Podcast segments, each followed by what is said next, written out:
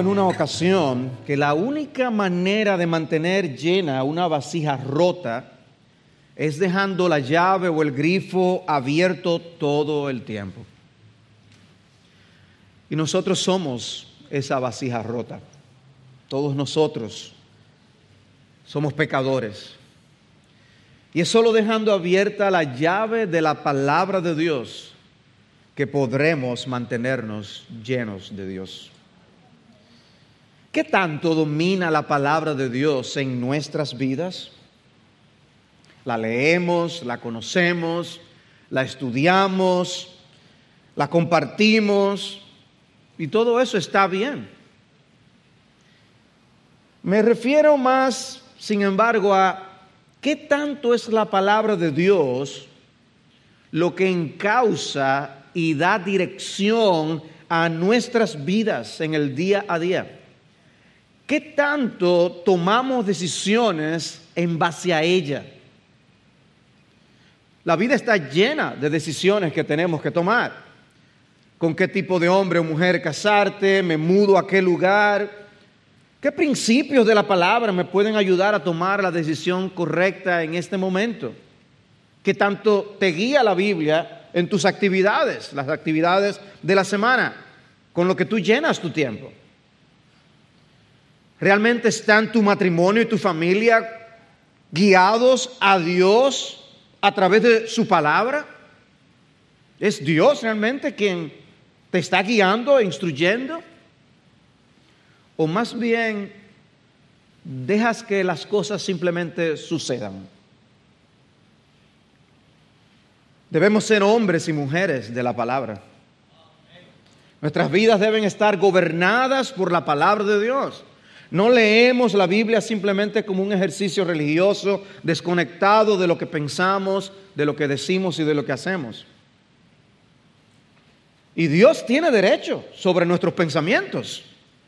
Por eso Él dice, por lo demás hermanos, todo lo que es verdadero, todo lo honesto, todo lo justo, todo lo puro, todo lo amable, todo lo que es de buen nombre, si hay virtud alguna, si hay algo digno de alabanza, en esto pensad, y cito a propósito la Biblia Reina Valera en este versículo. En esto pensar. Dios regula nuestros pensamientos. Pero Dios tiene derecho también sobre nuestro hablar. Y yo os digo que de toda palabra vana que hablen los hombres darán cuenta de ella en el día del juicio. Mateo 12:36. Y Dios tiene derecho sobre nuestra conducta. 1 Corintios 10:31. Ya sea que comáis o que bebáis o hagáis cualquiera otra cosa, hacedlo todo para la gloria de Dios. Dios tiene autoridad sobre todos los aspectos de nuestras vidas. La manera en que podemos saber entonces cómo pensar, cómo hablar, cómo actuar, es a través de la palabra de Dios. Las escenas de la vida de David que veremos en el día de hoy nos dejan ver que David dependía mucho de la voz de Dios. Y nos dejan ver la ternura de conciencia con la que él respondía a la misma. Son escenas que nos ayudarán a responder la pregunta, ¿qué tanto procuramos ser guiados por la palabra? ¿Y con qué actitud respondemos a ella en esas encrucijadas de la vida que enfrentamos? Así que veamos en primer lugar el capítulo 23 del primer libro de Samuel, David, un hombre de la palabra de Dios. David, un hombre de la palabra de Dios. Tal como hemos señalado en ocasiones anteriores, el primer libro de Samuel presenta a sus lectores ese gran contraste entre Saúl y David. Saúl es desechado por su desobediencia a las directrices del Señor mientras que David se mantiene marcadamente apegado a sus ordenanzas. Y esto sale a relucir muy claramente en las primeras dos escenas del capítulo 23. La primera escena la tenemos en los primeros cinco versículos. David defiende a Keila. Y allí dice, versículo 1, y dieron aviso a David diciendo, he aquí los filisteos están atacando a Keila y están saqueando las eras. Ok, señores, tenemos que reunirnos. ¿Qué hacemos ahora? Eh, ¿Qué tú opinas? Bueno, yo creo que debemos cuidarnos, no meternos en un problema que no es nuestro, que no nos incumbe. No, no, no, yo creo que debemos salir a ayudar a nuestros hermanos. ¿Qué es lo primero que hacemos? David consultó al Señor. Versículo 2. Entonces consultó David al Señor, diciendo, ¿debo ir a atacar a estos filisteos? Y el Señor dijo a David, ve, ataca a los filisteos y libra a Keila. Pero los hombres de David le dijeron, he aquí, estamos con temor aquí en Judá. ¿Cuánto más si vamos a Keila contra las filas de los filisteos? De nuevo David consultó al Señor. Y el Señor le respondió y dijo, levántate, desciende a Keila, pues entregaré a los filisteos en tu mano. Y David y sus hombres fueron a Keila y pelearon contra los filisteos y él se llevó sus ganados y los hirió con gran mortandad. Así libró David a los habitantes de Keila. En esta sección nosotros vemos a David cumplir una responsabilidad que estaba realmente supuesta a cumplir Saúl. Saúl era el rey. Era Saúl que debía estar defendiendo al pueblo. De manera interesante, vemos entonces a David haciendo labores de rey, lo que él vendría a hacer. Lo interesante, sin embargo, es ver a David consultar a Dios para hacer lo que él hace. Vemos lo que hace en el versículo 2 y la respuesta del Señor, ve, ataca, libra a Keila. Y es muy probable que el profeta Gad, que ya habíamos visto en nuestros estudios, todavía estaba con David. Recuerden que yo les mencioné que todavía lo volveremos a ver a Gad en el segundo libro de Samuel. Él tenía a un profeta que estaba con él y le mostraba la voluntad de Dios y que esa fuera la vía en esta ocasión. La respuesta de los hombres que estaban con David no debe de sorprendernos. David, nosotros tenemos problemas con Saúl en, en nuestra tierra y ahora tú quieres que nos metamos en problemas con los filisteos. O sea, vamos a tener problemas con Saúl y vamos a tener problemas con los filisteos también el razonamiento se ve muy adecuado. Quizás algunos aquí hasta dirían, bueno, esa es la voz de la prudencia hablando. Pero David siente una responsabilidad de ir en defensa de los de Keila. Y es por eso que él una segunda vez vuelve y también consulta al Señor.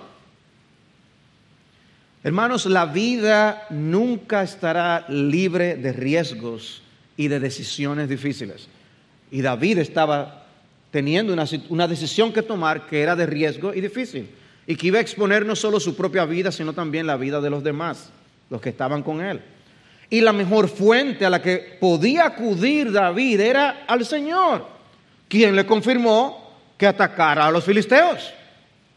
Hermanos, el camino de Dios no es necesariamente el que está libre de riesgos.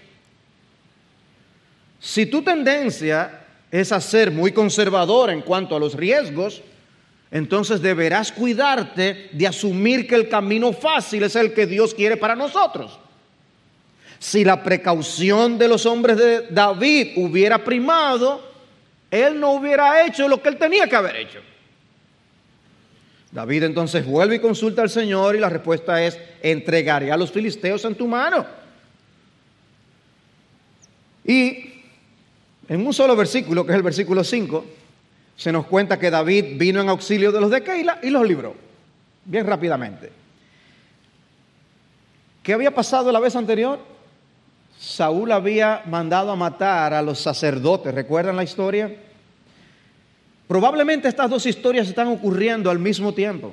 Mientras Saúl estaba dando muerte a los sacerdotes de Israel, David luchaba contra los verdaderos enemigos de Israel.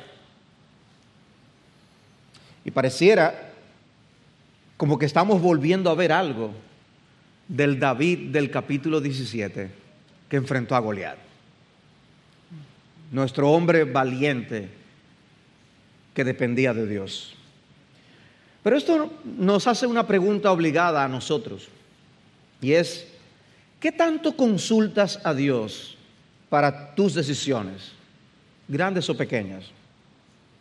¿Qué tanto es la palabra de Dios la fuente que determina una dirección u otra en lo que tú piensas hacer? No todas las decisiones son iguales. Algunas deben llevarnos a buscar consejo en fuentes muy seguras, quizás tus padres, un amigo, un pastor, un consejero, un maestro. A veces la decisión es esperar hasta tener más seguridad sobre el asunto. En otras ocasiones, no tomar una decisión puede empeorar las cosas. Ahora, lo que todos necesitamos es sabiduría de Dios. Y en ese sentido, lo que dice Santiago 1.5 es crucial. Y si alguno de vosotros tiene falta de sabiduría, pídala a Dios. Pídala a Dios. Pero no es si alguno de vosotros tiene falta de eso. Ya que todos nosotros tenemos falta de sabiduría, pidámosla a Dios. Es que necesitamos vernos realmente más delante del trono de Dios suplicando eso que tanto nos falta. Pero asumimos que sabemos y tomamos la decisión, no, vamos a hacer esto, no, lo vamos a aquello, primero aquello, luego lo otro, y así resolvemos la vida. Pero así mismo con esa facilidad, nos metemos en problemas. Ay, es que yo no había visto eso. Ay, es que yo...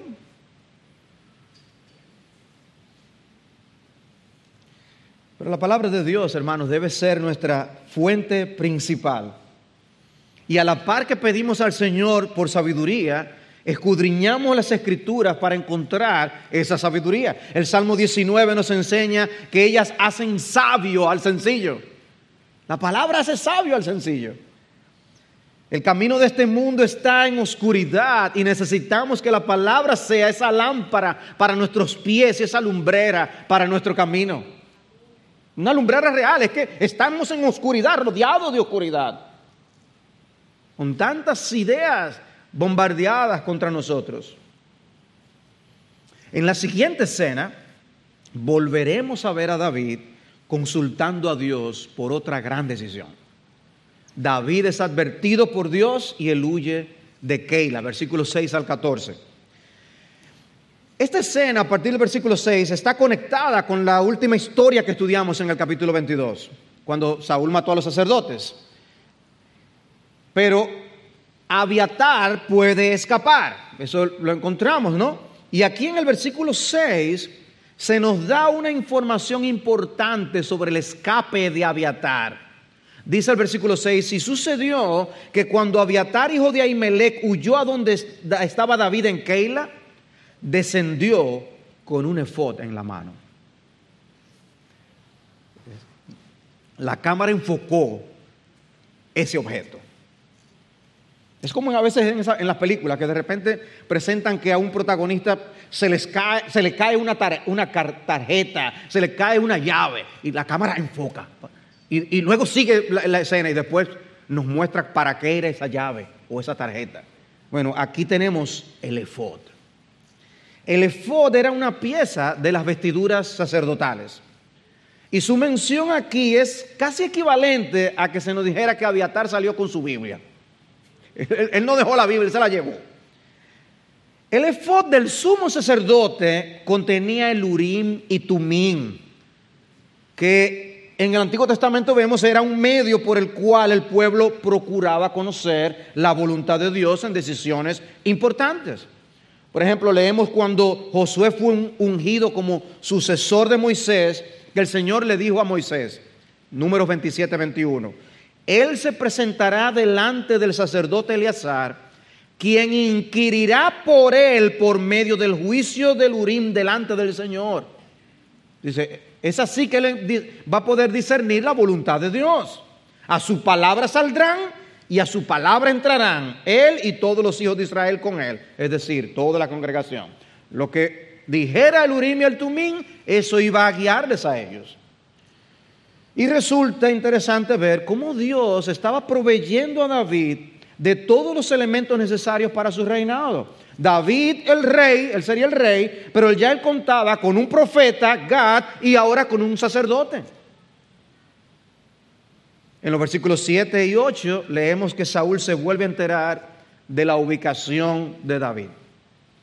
Y observen a qué conclusión él llega al enterarse. Cuando se avisó a Saúl que David había ido a Keila, Saúl dijo, Dios lo ha entregado en mi mano pues se ha encerrado entrando en una ciudad con doble puerta y barras. Y convocó Saúl a todo el pueblo a la guerra para descender a Keila a fin de cercar a David y sus hombres. Saúl asumió que Dios lo estaba bendiciendo.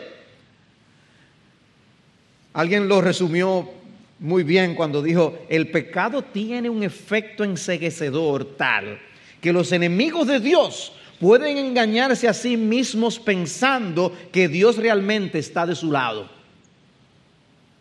Y empiezan a interpretar las cosas de la vida como que Dios está a su favor. Y eso es peligrosísimo. Y ahí había caído Saúl.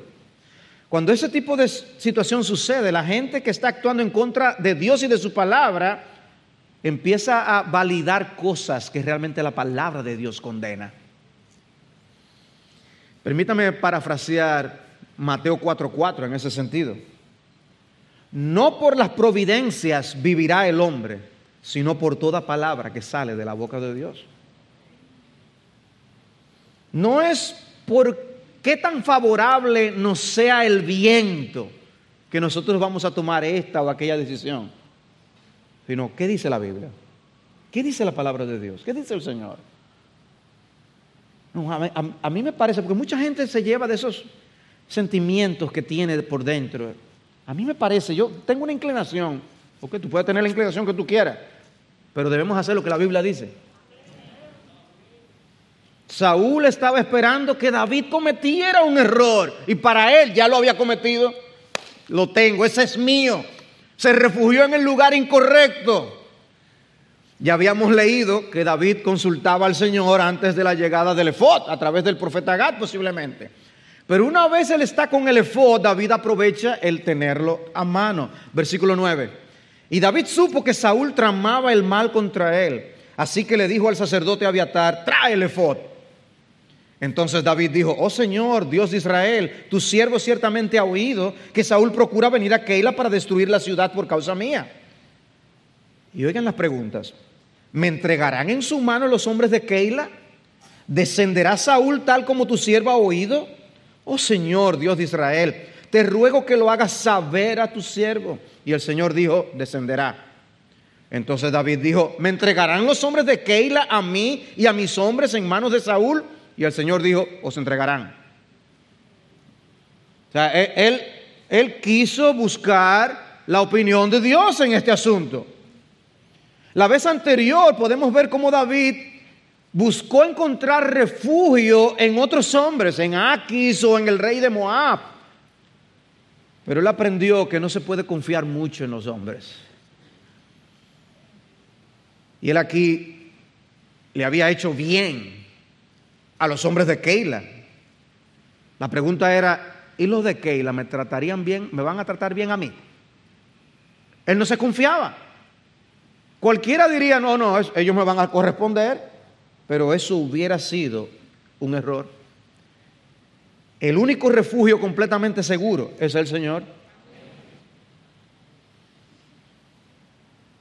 Y cuando uno lee esa historia, uno no puede evitar pensar en el gran beneficio que nosotros tenemos con contar con las escrituras. Como aquellos que no tienen acceso a ellas aquellos que se niegan a aceptarla como la palabra de Dios y aquellos que simplemente no la leen y no se benefician de tenerla, no pueden aprovechar la maravillosa guía que es la palabra de Dios para nuestras vidas. Porque es por la Biblia que podemos saber cómo vivir para lo que vale la pena, poder hacer tesoros en los cielos y no desperdiciar nuestros años. Es la Biblia la que nos ayuda a aprender cómo funciona el matrimonio, cómo criar a nuestros hijos y muchas otras cosas. Y el mundo te dirá diferentes maneras y por diferentes vías que, no, que, que la inmoralidad sexual no es ningún problema, que no tiene nada de malo. Pero por otro lado, la escritura te dice que debes huir de la fornicación. ¿Qué hacemos entonces? Qué bendición es tener la palabra como guía, porque muchos millones viven como realmente no hay más nada que seguir el curso de este mundo. Qué bendición es tener la palabra de Dios para guiarnos y protegernos. La confusión de tantos sobre a, qué género pertenecen. Se debe a que, lo que de lo que se han alimentado es de las fuentes incorrectas. Hermanos, si tenemos la palabra de Dios, aprovechémosla debidamente. Nos metemos en problemas de gratis cuando dejamos de tomar en cuenta principios básicos y elementales de la palabra. Tú tienes el efod de Dios en tu mano, úsalo, úsalo. El hecho es que Dios advirtió a David de lo que sucedería y él pudo irse a tiempo. Versículo 13. Se levantó pues David con sus hombres como 600 y salieron de Keila y anduvieron de un lugar a otro. Cuando a Saúl le informaron que David se había escapado de Keila, cesó de perseguirlo. David se quedó en el desierto, en los refugios, y permaneció en la región montañosa en el desierto de Sif. Saúl lo buscaba todos los días, pero Dios no lo entregó en su mano. Saúl estaba interpretando la providencia incorrectamente. El Señor no estaba con él, estaba con David. Pero de paso, noten un detalle. Cómo Dios en su omnisciencia no solo conoce lo que sucederá, sino que Dios conoce lo que pudo haber sucedido. Y, Dios sabía lo que lo de Keila hubieran hecho si David se quedaba en ese lugar. Ese es el Dios que es nuestro refugio. No, no es mejor llevarnos de su consejo. Pero ahora veamos una pequeña escena que aparece en los versículos 15 al 18. Y es la visita alentadora de Jonatán. Dice, se dio cuenta David que Saúl había salido para quitarle la vida y David se encontraba en el desierto de Sif en Ores. Y Jonatán, hijo de Saúl, se levantó y fue a donde estaba David en Ores y le fortaleció en Dios. Y le dijo, no temas, porque la mano de Saúl mi padre no te encontrará, y tú reinarás sobre Israel, y yo seré segundo después de ti. Saúl mi padre también sabe esto. Hicieron los dos un pacto delante del Señor. Y David permaneció en Ores mientras Jonatán se fue a su casa.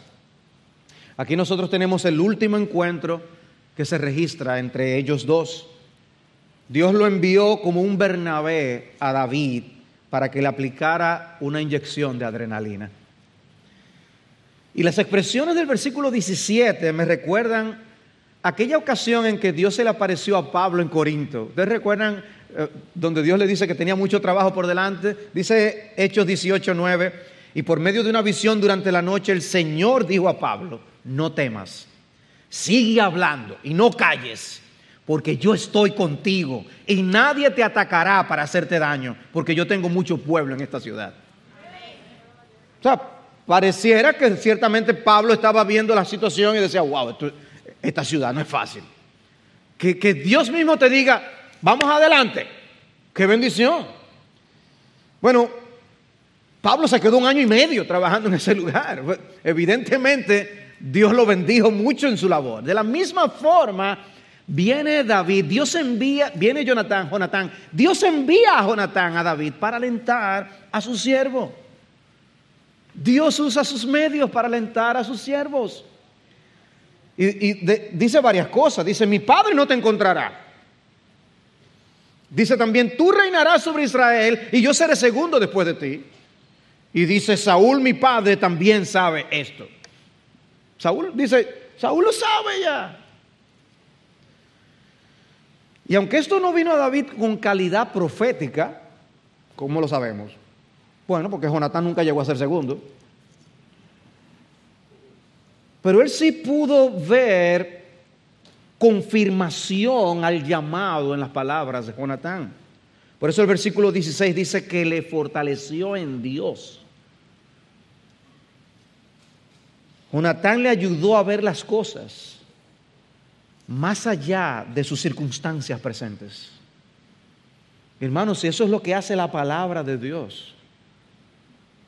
Cuando las tomamos en nuestros labios y las compartimos con aquellos que están en circunstancias adversas.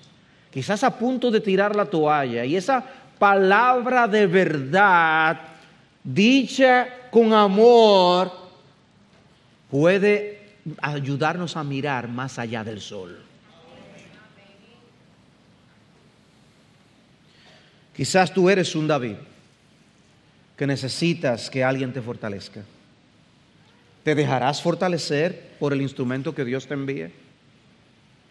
O quizás tú seas un Jonatán y podrás identificar a otra persona que necesita escuchar tus palabras de aliento esta misma semana. ¿Ayudarás a alguien a ver más allá de sus circunstancias? ¿Al Señor soberano que es cercano y no lejano? Recuerden que David y Jonatán ya habían hecho un pacto de amistad y que también luego hicieron una reconfirmación de ese pacto, ¿lo recuerdan? Bueno, aquí los vemos a ellos a requete confirmar el pacto. De manera que el documento tenía tres sellos y tres firmas. O seis firmas, dos por cada documento. Era súper garantizado el pacto que habían hecho entre ellos dos. Qué fidelidad, qué, qué, qué fidelidad en esa amistad. Pero la última escena del capítulo nos muestra cómo el Señor protege nuevamente a David de una forma extraordinaria. En el versículo 15 se nos dice que David se encontraba en el desierto de Sif.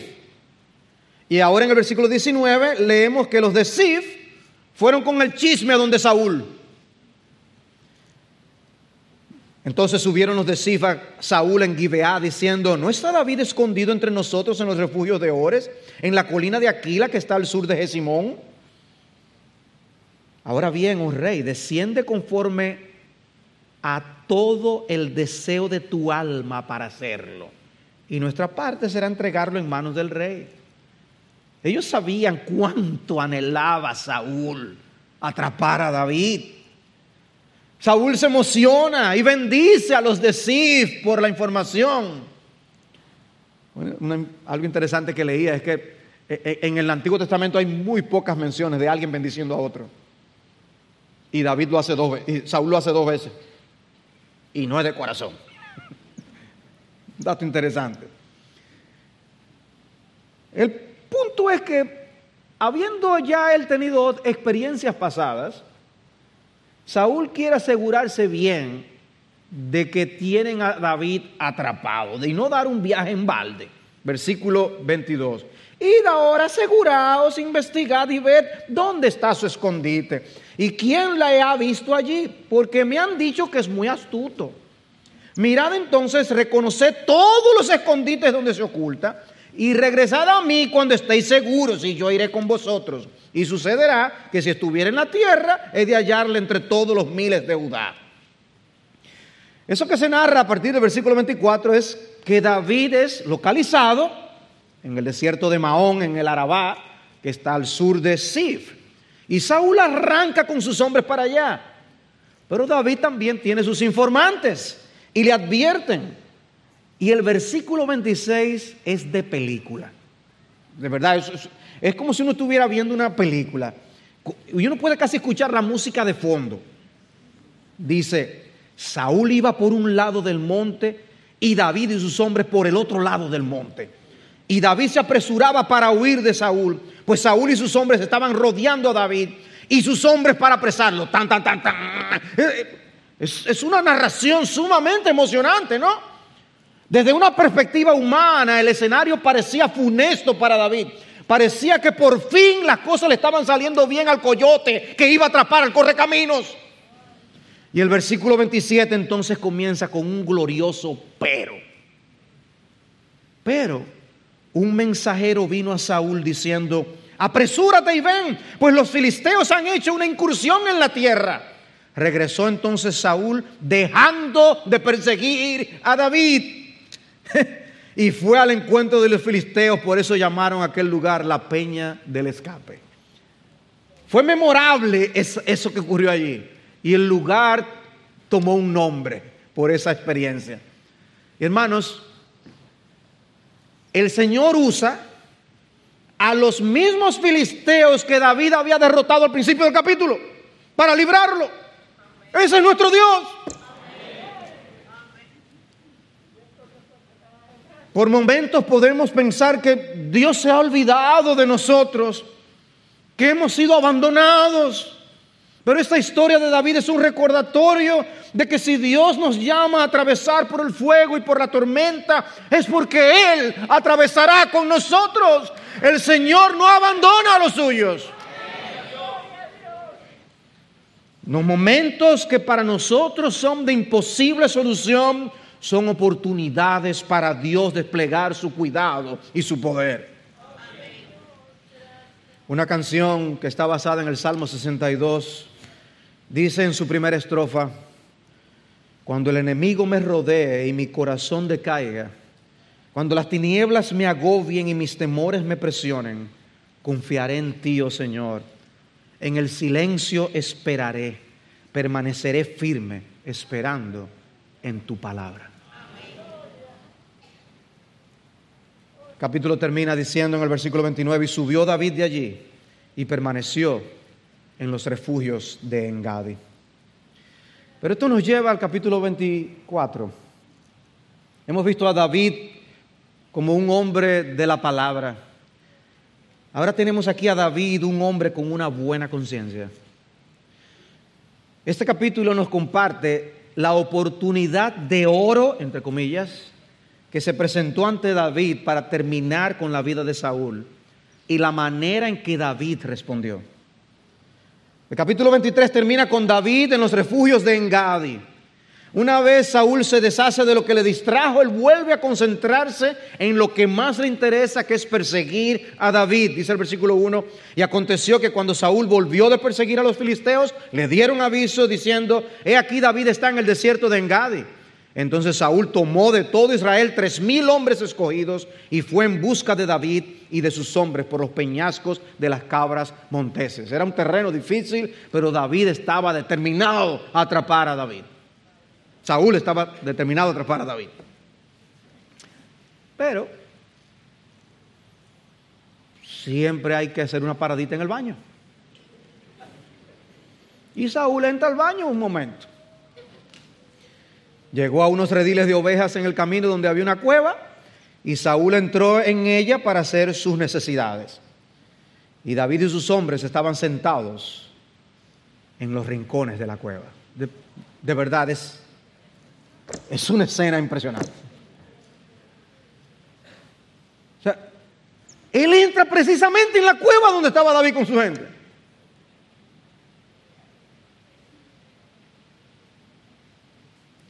Saúl vive uno de esos momentos en el que uno cree que está solo y resulta que no.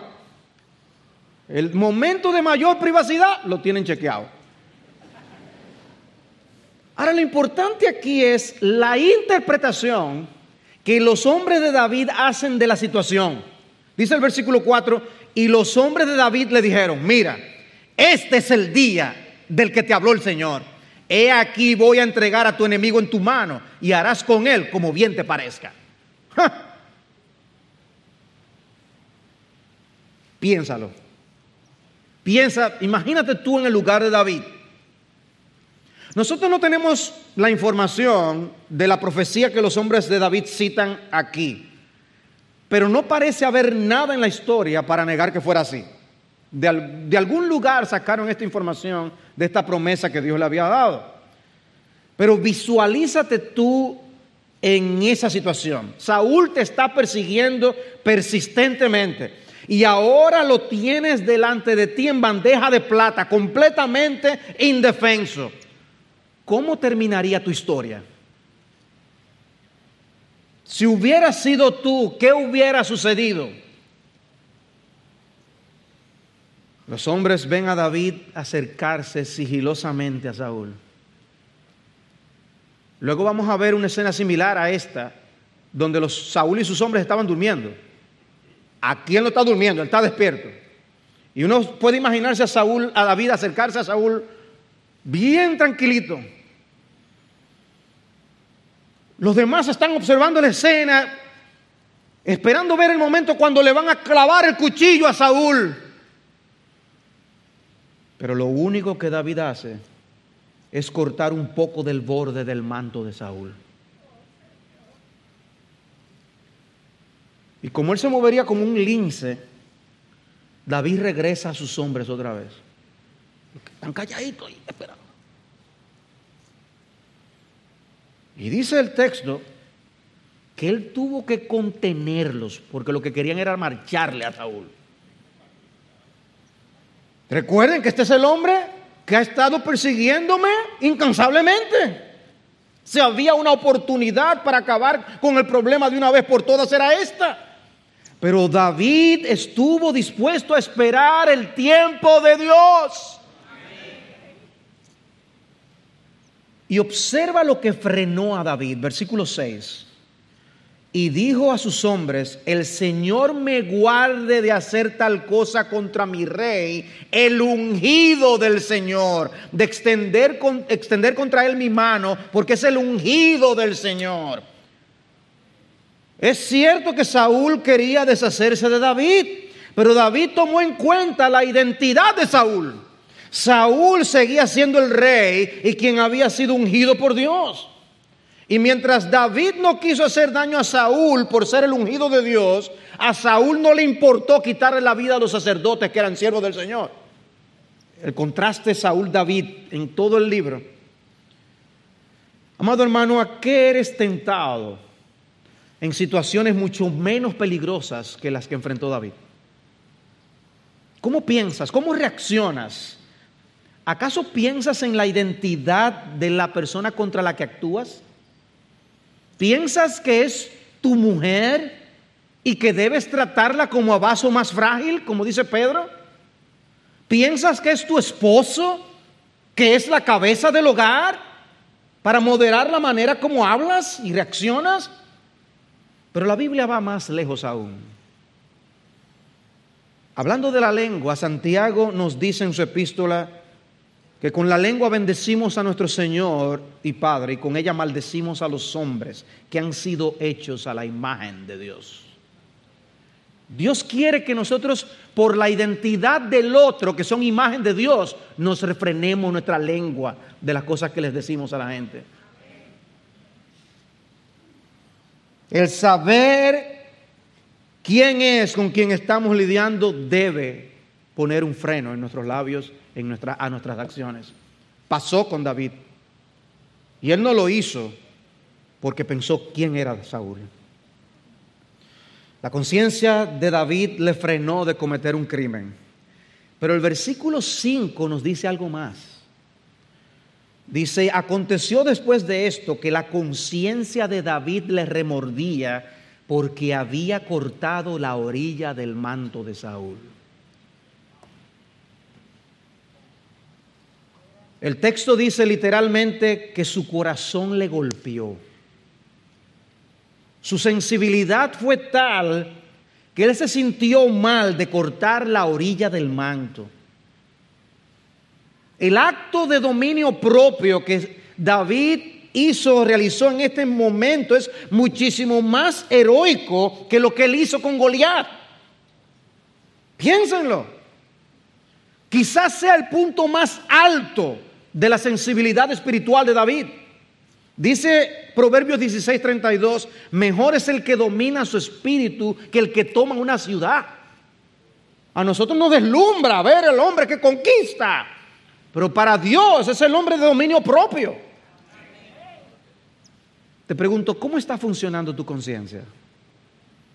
¿Haces excepciones que tú no deberías estar haciendo? ¿Minimizas situaciones que son importantes para Dios y para otros. Cuidado si tú concluyes rápidamente que si se, se te presenta algo como una oportunidad es porque Dios te está dando licencia para hacerlo. Se te está dando una oportunidad para un viaje. Y tú no dudas en tomar esa oportunidad. El problema es que tú le debes dinero a algunas personas. ¿Realmente deberías hacer ese viaje? Quizás tú deberías honrar algunos compromisos. ¿Qué te dice tu conciencia? Tu matrimonio no anda bien. Y alguien te pica el ojo en la oficina. ¿Significa que Dios te está brindando un escape a tu problema? ¿Tienes problemas económicos y se te presenta una oportunidad de oro para hacer un, un dinerito? El único problema es que es medio dudoso. Te dicen que mientras menos averigües mejor. Pero no hay dinero fácil. Y así mil situaciones distintas. ¿Cómo está funcionando tu conciencia? ¿Está actuando como un aliado de Dios o del diablo? Amados hermanos, cuidemos nuestras conciencias, mantengámoslas sensibles a la palabra, conservemos corazones tiernos y no endurecidos. Más adelante veremos lo que le pasó a David mismo, cómo este hombre de tierna conciencia cayó en adulterio y en asesinato. Escuchen lo que le dijo Natán en esa ocasión a David, segundo de Samuel 12:9. ¿Por qué has despreciado la palabra del Señor? Haciendo lo malo a sus ojos. Has matado a Urias Eteo, has tomado su mujer para que sea mujer tuya y lo has matado con la espada de los hijos de Amón. ¿Dónde estaba el hombre que se sintió mal por el solo hecho de cortar el borde del manto de Saúl? No dependas de las victorias pasadas y mantente guardando tu corazón. Regresando a nuestra historia, el hecho es que Saúl sale tranquilo e ileso de la cueva. Cuando ya estaba a cierta distancia, entonces David también sale y dice las memorables palabras. Versículo 8. Mi Señor el Rey. Y cuando Saúl miró atrás, David inclinó su rostro a tierra y se postró. Y dijo David a Saúl, ¿por qué escuchas las palabras de los hombres que dicen, mira que David procura tu mal? He aquí hoy han visto tus ojos que el Señor te ha puesto en mis manos en la cueva en este día. Y algunos me dijeron que te matara. Pero mis ojos tuvieron piedad de ti. Y dije, no extenderé mi mano contra mi rey. Mi rey le llama a él. Porque es el ungido del Señor. Y mira, Padre mío, mira la orilla de tu manto en mi mano puesto que corté la orilla de tu manto y no te maté, reconoce y ve que no hay maldad ni rebelión en mis manos y que no he pecado contra ti a pesar de que tú acechas mi vida para quitármela. Una porción que muestra diáfanamente la inocencia de David en todo esto, que no es una trama para quitar el gobierno de Saúl, de una manera que como si no le correspondiera, no, Versículo 12, juzgue el Señor entre tú y yo y que el Señor me venga de ti, pero mi mano no será contra ti. Como dice el proverbio de los antiguos, de los malos procede la maldad, pero mi mano no será contra ti. ¿Tras quién ha salido el rey de Israel? ¿A quién persigues? ¿A un perro muerto? ¿A una pulga? Sea el Señor juez y decida entre tú y yo, que Él vea y defienda mi causa y me libre de tu mano. Wow, ¿no nos recuerda esto como el Señor encomendaba su causa ante su Padre Celestial y cómo luego los mismos apóstoles nos enseñan a encomendar nuestra causa en las mismas manos. David estaba dispuesto a dejar los asuntos en las manos de Dios. Y luego tenemos lo que Saúl respondió. Y uno pensaría que no habría mucho que aprender de sus palabras, pero no es así. Versículo 16. Y sucedió que cuando David acabó de decir a Saúl estas palabras, Saúl dijo, ¿es esta tu voz, David, hijo mío? Entonces Saúl alzó su voz y lloró. Y dijo a David, eres más joven que yo, porque tú me has tratado más justo que yo.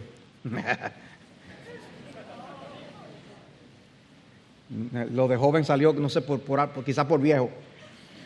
Eres más justo que yo porque tú me has tratado bien mientras yo te he tratado con maldad.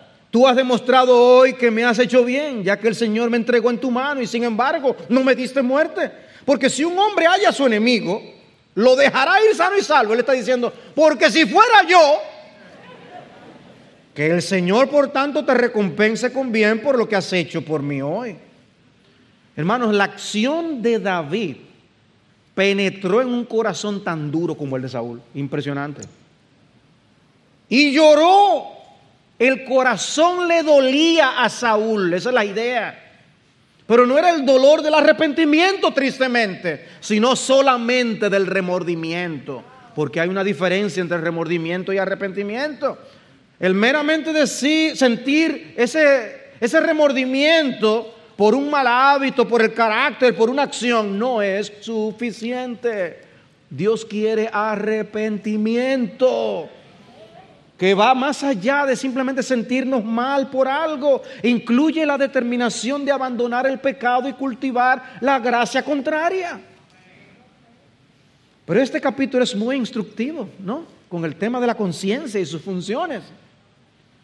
Mientras vemos a un David a quien la conciencia le guardó de cometer un crimen, en el caso de Saúl, su conciencia hizo la función de un juez, absolviendo a David de culpa y acusando a Saúl.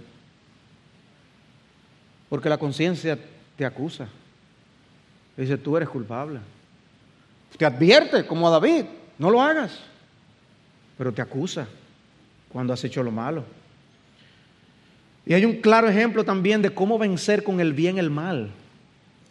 Dice, tú me has tratado bien mientras yo te he tratado con maldad. ¿Y no nos recuerda esos Romanos capítulo 12, versículos 17 al 21? Nunca paguéis a nadie mal por mal. Realmente en el griego estará diciendo eh, eh, muchas veces, paga al otro con el bien. Eso es lo que dice. Eh, con frecuencia. Nunca pagues a nadie mal por mal. ¿Qué dice en el griego? Eso mismo.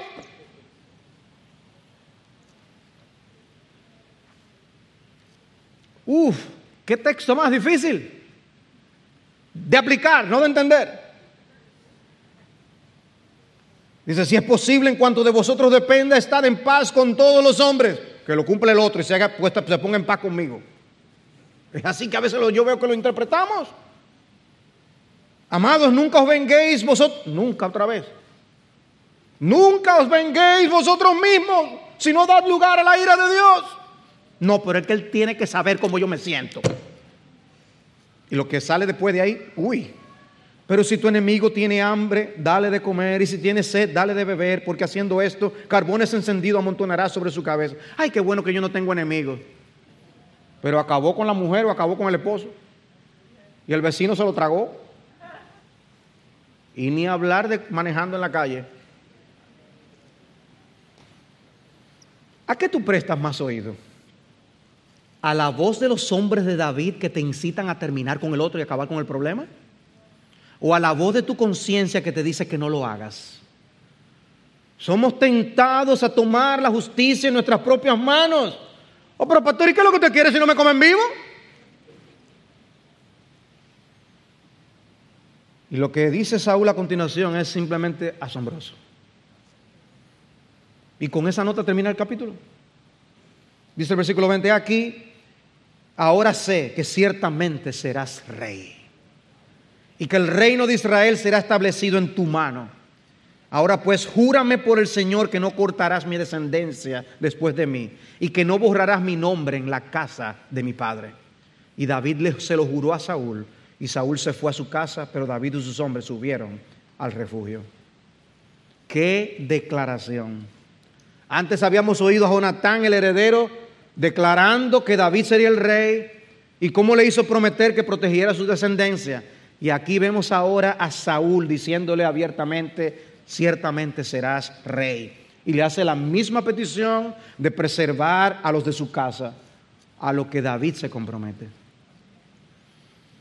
Y ante estas palabras, cualquiera pensaría que Saúl escarmentaría y que las aflicciones de David se habían acabado. Saúl volverá a perseguirle. Pero antes veremos a David tomar a Abigail por mujer. Si tú quieres saber cómo sucedió, ven la semana que viene. Pero todavía no cierren sus Biblias, un momentito. Hemos visto a David como un hombre de la palabra de Dios y una buena conciencia. Hermanos, ojalá que todos nosotros seamos movidos a buscar la voluntad de Dios en todas las cosas. Dice Proverbios 3:5, confía en el Señor con todo tu corazón y no te apoyes en tu propio entendimiento. Reconócele en todos tus caminos y Él enderezará tus sendas. ¿Y cómo aplicamos esto al tema de la salvación? Bueno, Dios ha dejado al hombre un solo camino de salvación y es a través de Jesucristo. Si David acudía a la palabra de Dios para tomar una decisión aquí, una decisión allá, y te hemos estado diciendo que debemos depender de la palabra de Dios para saber cómo vivimos, con quién nos casamos, qué usamos, en qué hacemos nuestra vida. En lo que concierne a la salvación del hombre, el peligro más grande que tú puedes cometer es dejar de oír la voz de Dios. Si tú consultas a otros y buscas información eh, por otros lugares, cuando son cosas quizás de trabajo, de un proyecto, quién sabe, mudarte a dónde, qué sabe, ¿qué con respecto a aquello que marcará tu destino eterno? Y Cristo nos invita a hacer tesoros en los cielos, a pensar en la eternidad. ¿Qué pasará contigo el día que tú cierres los ojos en este mundo? ¿Tú estás seguro del estado de tu alma? ¿Tú estás preparado para partir a la eternidad? David fue un hombre de la palabra y consultó a Dios. ¿Lo harás tú?